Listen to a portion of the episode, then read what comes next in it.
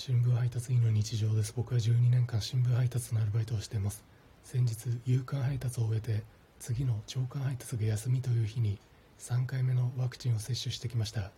今世界的に猛威を振るっているこの新型深爪ですがこのワクチンを接種することによって深爪の重症化を予防できるということで3回目の新型深爪のワクチンを接種しました。看護師さんが注射を打った後手先しびれませんか？と声をかけてくれました。これは看護師さんを養成する寺子屋で配布される教科書に載っている言葉なのか？献血でも毎回看護師さんが注射を打った後手先しびれませんか？と声をかけてくれます。ただ前回行った献血で看護師さんが注射を打つ前に手先しびれませんか？と声をかけドゥクシッと注射を打ちました。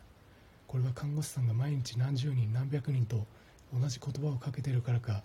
おてんばが出てしまった瞬間でした。ただいい意味で流れ作業にこういったことはつきもので